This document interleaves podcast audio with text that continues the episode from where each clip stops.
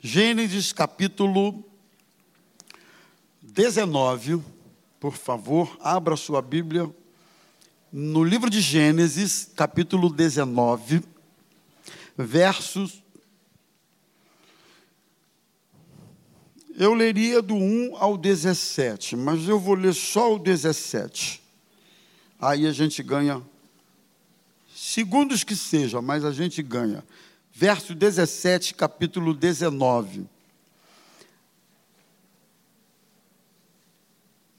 Aliás, verso 26, perdão, um pouco mais à frente. Olha que versículo fácil. E a mulher de Ló olhou para trás e virou uma estátua de sal. Vamos repetir? E a mulher de Ló olhou para trás e virou uma estátua de sal. Senhor, fala conosco através da tua palavra, que ela seja instrução, correção, exortação, consolo, aprendizado e crescimento para a nossa vida. Ajuda-nos, é o que eu te peço em nome de Jesus. Amém. O tema da minha mensagem hoje é: atenção, não retroceda. Você pode falar para a pessoa do lado aí, só para o tema ficar bem marcado para ela. Atenção, não retroceda. É o tema da minha palavra. Não retroceda. Eu, sempre que faço um levantamento da minha trajetória, do que eu vivi, do que eu passei, do que eu vi da vida, são 57 anos, afinal de contas, jovenzinho, jovenzinho, ninguém é mais, né? Então a gente viu alguma coisa da vida, da gente e da vida dos outros. Sempre que eu faço esse retrospecto, eu me dou conta de quantas pessoas retrocederam, quando não eram para retroceder. Eu me dou conta de algumas situações que eu retrocedi, quando não era para ter retrocedido. Quando eu me lembro de muitas pessoas, eu verifico que muitas delas retrocederam no casamento, retrocederam nos votos que fizeram um dia com a esposa, com o esposo, retrocederam dos seus projetos pessoais, que exigiriam delas perseverança, tempo, continuidade, mas elas não tiveram. Me lembro de pessoas que retrocederam na sua vocação. Você sabe que toda vocação espiritual ou ministerial exige das pessoas perseverança, continuidade. Sem isso você não vai muito longe.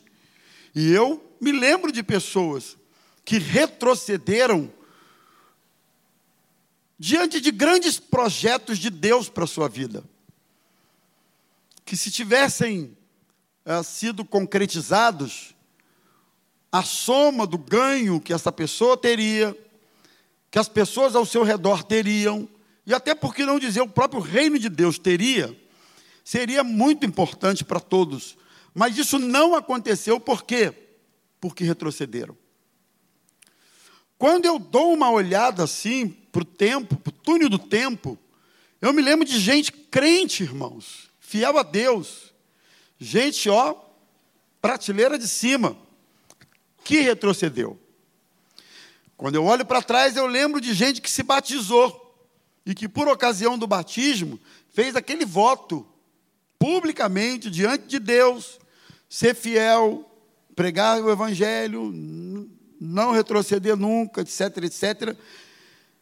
E um sem número deles retrocederam, alguns logo depois, outros muito tempo depois, etc. e tal.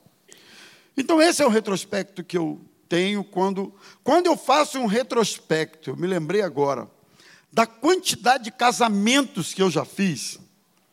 Eu me lembro uma vez, eu, se não me engano, mano, eu pastoreava Praça Seca da outra ocasião.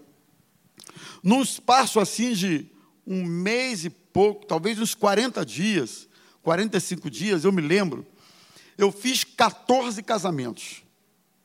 Num espaço de 40 e poucos dias, 14 casamentos. Foi casamento sexta, casamento sábado, casamento dia de semana. Eu sei que naquele, foi uma coisa atípica, óbvio, isso não acontece. Não aconteceu de novo, mas dessa vez aconteceu. Então, quando eu me lembro dos casamentos que eu já fiz, inúmeros, incontáveis, muitos, são quase 30 anos. Esses dias eu parei para fazer um levantamento. Alguns nomes me vieram, algumas ocasiões me vieram, e olha, qual não foi a minha tristeza. Vários deles retrocederam do voto que fizeram, retrocederam do compromisso que assumiram. E esse retrocesso se deu por N motivos e por N maneiras, porque não existe um formato único ou um motivo único que leva as pessoas a agirem dessa maneira, retrocederem.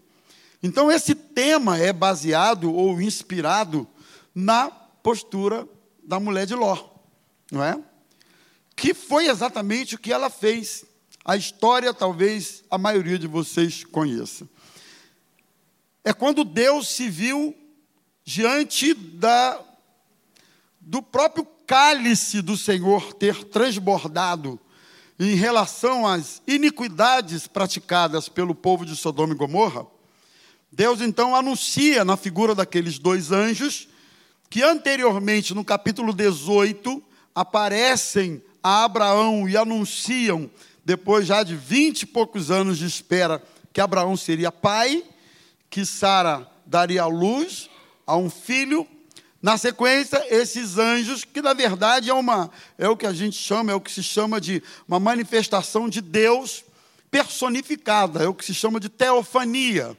Através daqueles dois homens, ele aparece a Abraão, Deus aparece a Abraão, o anjo anuncia que Sara seria grávida, em seguida eles partem para Sodoma e Gomorra.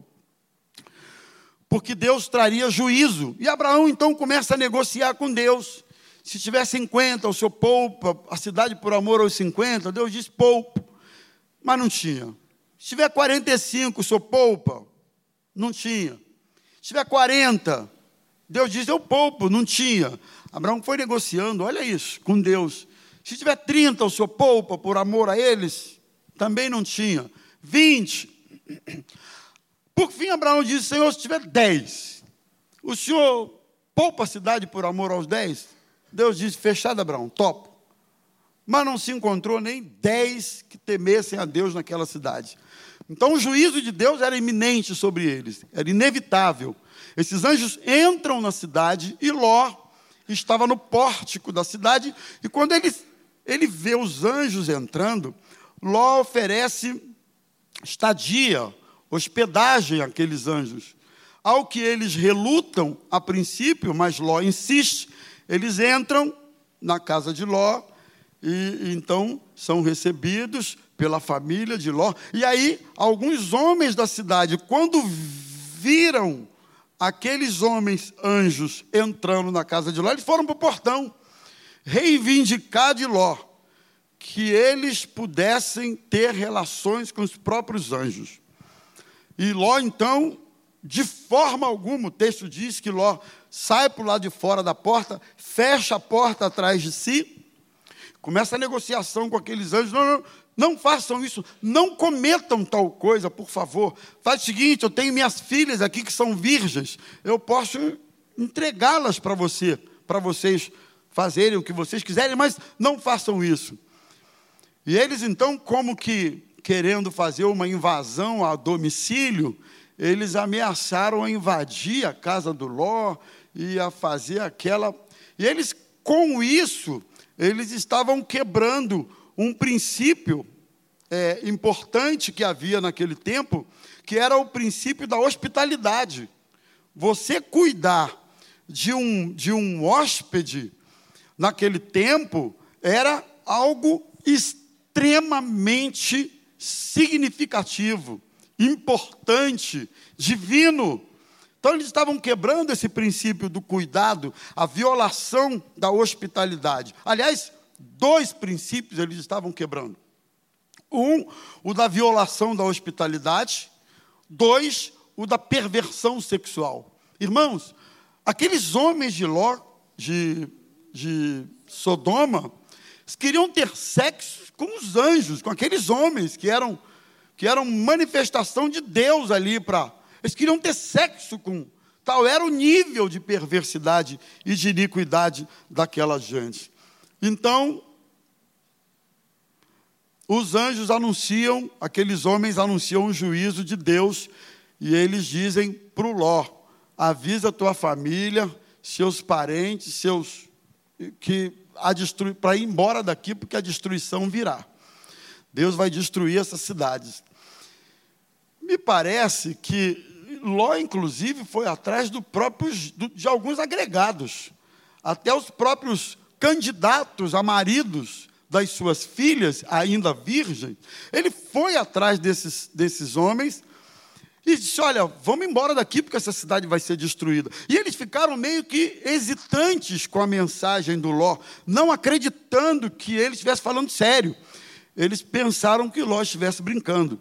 E com isso, houve uma certa hesitação com essa saída rápida da cidade que seria destruída, e eles precisaram ser puxados. E a ordem era: não olhem para trás. A bênção está na frente.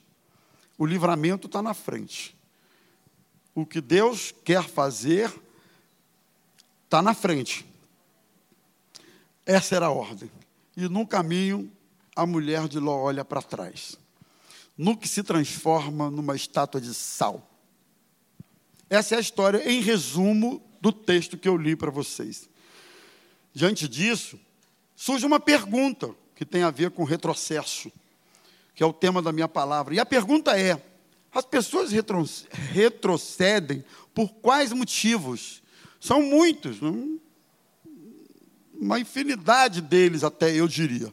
Mas eu separei alguns aqui só para a gente pensar rápido. O primeiro deles, diretamente ligado ao personagem, a mulher de Ló, é por causa da desobediência. Muitas pessoas retrocedem porque são desobedientes. Eles sabiam ela também sabia qual era a ordem de Deus. Sai fora, ou num carioquês mais nosso, mete o pé, vaza, some, porque o juízo de Deus virá. Ela sabia que a ordem era sair fora, não era para olhar para lugar nenhum. Então, no que ela desobedece, no que ela viola, uma ordem expressa, direta do anjo ou de Deus, se transforma numa estátua de sal. Aqui está o primeiro motivo, evidente, claro, na grande maioria das vezes associado às pessoas quando elas retrocedem. os retrocessos da nossa vida acontecem. Via de regra, eles passam pela questão da desobediência. E a desobediência, irmãos, tal qual ali aconteceu com a mulher de Ló, paralisa. A desobediência imobiliza as pessoas. E esse imobilismo acontece nas várias áreas da nossa vida. A desobediência imobiliza no casamento, imobiliza no ministério, imobiliza na chamada de Deus. A desobediência imobiliza as pessoas. Propósito de Deus é abençoar, mas as pessoas desobedecem. E quando se fala de desobediência, é, é, parece que é uma palavra repressora né? A desobediência, ou a obediência, melhor, soa como repressão, proibições de Deus, né? mas, na verdade, obedecer às leis de Deus é, significa bênção para a nossa vida. Por isso que eu gosto de Deuteronômio capítulo 30, 19, 20, por aí. Ele diz assim: Céus e terras tomo hoje por testemunhas contra ti, que te propus o bem e o mal, a bênção e a maldição, a morte e a vida. Escolhe, pois, o bem para que vivas tu, toda a tua casa, obedecendo ao Senhor teu Deus e andando segundo os seus caminhos. Escolhe o bem. Qual é a forma de escolher o bem? Obediência. Por isso a Bíblia diz: obedecer é melhor do que sacrificar. Deus não se agrada de sacrifício sem obediência.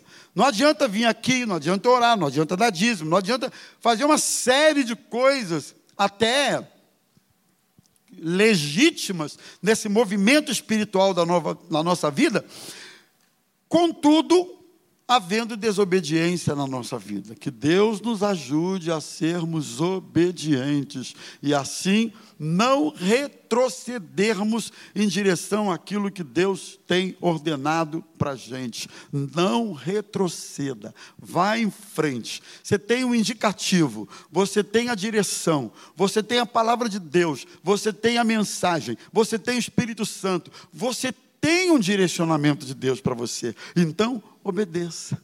Amém, gente? Segunda coisa, muita gente retrocede porque são saudosistas. Muita gente retrocede porque tem saudade. Saudade. A saudade de um tempo que ficou, de um tempo que foi, de um tempo que não volta mais, pode se manifestar de várias maneiras. Tem gente que emocionalmente está, melhor, está emocionalmente saudosa e por isso presa a um passado, vivido sem Deus, sem a palavra, sem nada disso na sua vida, mas ele, ele está emocionalmente preso, psicologicamente preso, saudoso. As lembranças desse passado o remetem a um sentimento como quem diz assim: ah, se eu pudesse voltar lá novamente, eu daria tudo, eu voltaria, mas eu não posso. Então, não volta no tempo, no sentido físico, porque o tempo não volta. Eu, eu sei disso, você também, mas volta no sentido emocional volta no sentido psicológico e volta até no sentido espiritual. Tem gente que vive voltando atrás emocionalmente. Sentimentos que passaram não devem mais permanecer na nossa alma, no nosso coração. Nem todos os sentimentos são de Deus. A gente precisa aprender isso. Gravou essa? Nem todos os sentimentos são legítimos, bons para o nosso coração, para a nossa alma e para a nossa relação com Deus. Não são. Então eu preciso tomar cuidado com isso nessas minhas voltas, nessas minhas saudades do tempo que ficou. Eu não, eu costumo dizer isso, eu não tenho saudade de nada. Tenho não. Não sei se isso é bom, se é ruim, mas deixa eu dizer, não tenho saudade. Quando tu era solteiro, tem saudade? Não, eu acho que eu estou mais bonito agora. Quando, eu só tenho saudade quando eu era magro que eu já fui, tá? Não fica aí. Antes que a tua mente seja povoada de pastor mentiroso, eu já fui magro. Aí eu tenho saudade. Mas da solteirice não tenho. Não tenho saudade quando eu era casado e não tinha filhos. Também não tenho. Não tenho saudade nenhuma quando eles eram bebezinhos. Aí que eu não tenho mesmo. De vez em quando alguém me vê uma criança assim, e aí, pastor, tem saudade? nenhuma. Nenhuma. Tenho não. Tem saudade quando a Zazá era mais jovem? Também não, ela está bem melhor agora. De novo. Toma. Não tenho saudade. E quando eles se casarem e forem embora, você vai ter saudade quando eles moravam com você? Também não. Eu não vivi esse tempo ainda, mas já estou profetizando. Não vou ter saudade. Por quê?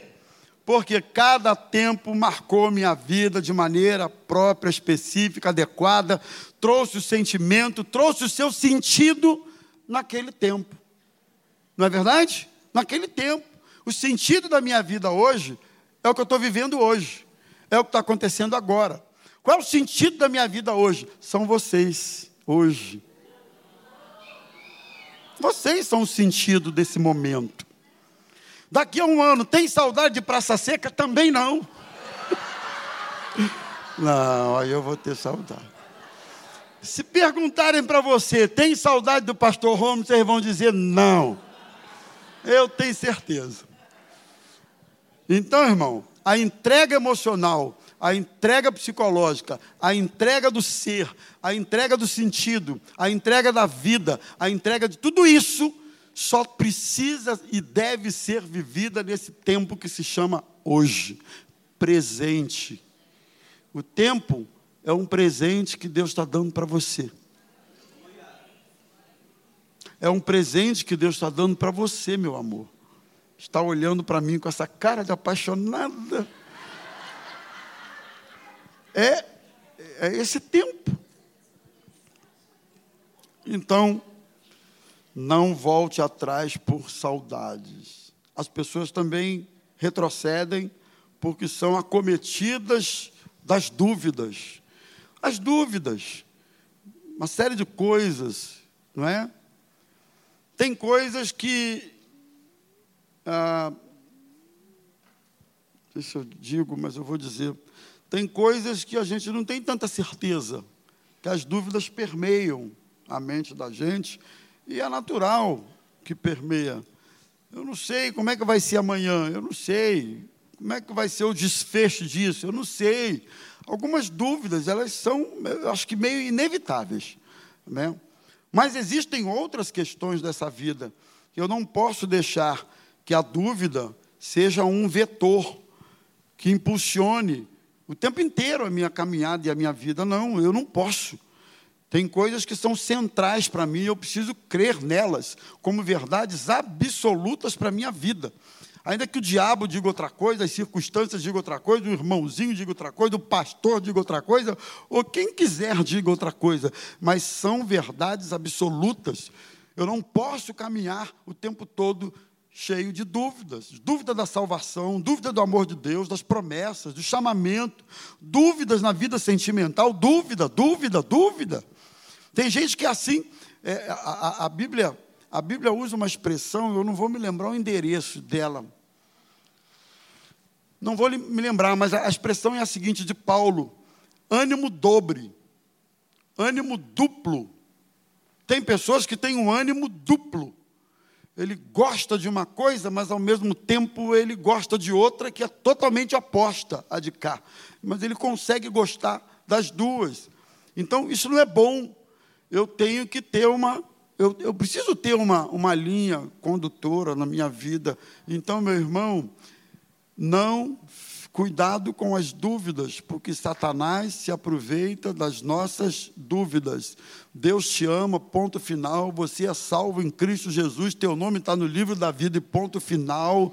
Você é alguém precioso para Deus, e ponto final. E você precisa vigiar, tomar conta do ponto final. Algumas coisas são ponto. Achou? Tiago 1,8, ânimo dobre, fala sobre isso. Então, muita gente não é abençoada ou retrocede por causa das dúvidas. E há outros que retrocedem. E eu finalizo a minha palavra, assim, um pouco mais resumida. Sabe por que o motivo? Medo de novos desafios. Muita gente retrocede porque tem medo de sair da zona de conforto. Para a mulher de Ló, provavelmente, aquelas cidades eram a zona de conforto para ela. Tá bom aqui. Assim como para o povo de Israel, o Egito, com toda a desgraça da escravidão que viviam, representava uma certa zona de conforto, porque tinha comida, tinha sepulcro para os mortos, pelo menos é o que eles alegam para Moisés lá na frente antes de entrar na terra prometida. Não é? Pelo menos lá a gente tinha sepulcro, a gente tinha as cebolas do Egito, a gente tinha comida lá para sobreviver. Então, medo de novos desafios. Eu quero terminar a minha palavra dizendo o seguinte para você: olha para mim. Vem novos desafios de Deus para a sua vida. Não corra deles. Vá na direção a esses desafios. Vem novos desafios profissionais, vem novos desafios ministeriais, vem novos desafios na profissão, vem novos desafios no casamento, vem novos desafios nas relações, vem novos desafios de Deus. Siga em frente, vá adiante, na direção desses desafios e não olhe para trás.